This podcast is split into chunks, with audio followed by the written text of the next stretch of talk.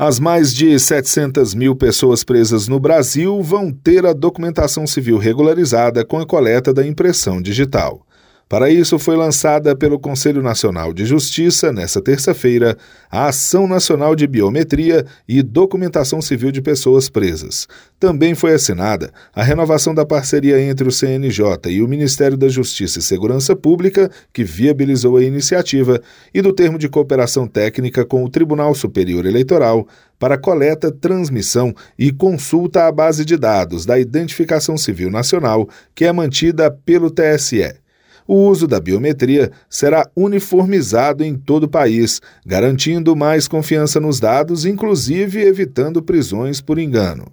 A expectativa é que a integração dos dados coletados à base do TSE vai qualificar a emissão de documentos em todo o país. O presidente da Corte, ministro Luiz Roberto Barroso, explicou que a Justiça Eleitoral está investindo no Programa de Identificação Civil Nacional, que vai beneficiar cidadãos e o setor público.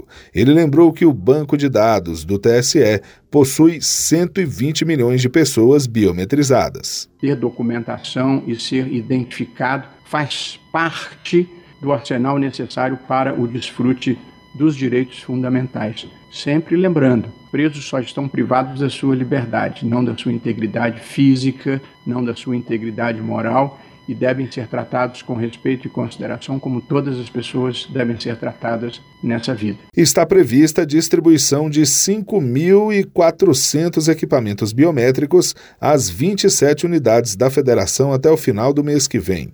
Vão receber os kits as varas que realizam audiências de custódia de execução penal e as unidades prisionais. Haverá ainda treinamento para os profissionais que vão fazer a coleta de dados e a identificação civil dos presos. O presidente do CNJ, ministro Luiz Fux, destacou que o fornecimento da documentação permite ao preso o acesso a benefícios sociais. É realmente, como se destacou aqui, um requisito fundamental da cidadania essa concessão que torna o preso capaz de realizar os seus direitos fundamentais e a sua própria identidade.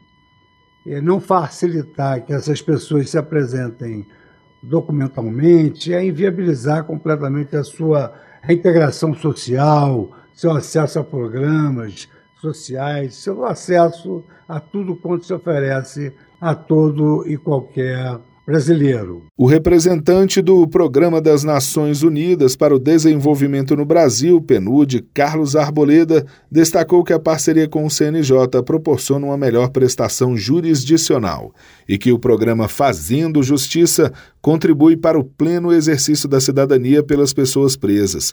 A iniciativa do CNJ é o resultado da articulação com mais de 150 instituições nacionais e locais, criando uma estrutura nacional permanente para a identificação civil de pessoas presas por meio da biometria.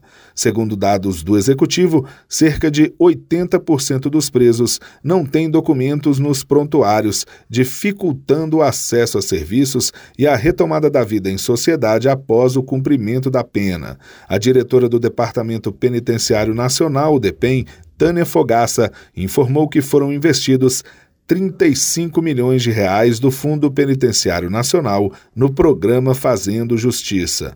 Ao todo, 1 bilhão e 400 milhões de reais estão sendo investidos para a criação de novas vagas no sistema penitenciário. Desde 2020 já foram 20 mil. E a meta é atingir 100 mil novas vagas entre 2020 e 2023. Do TSE, Fábio Ruas.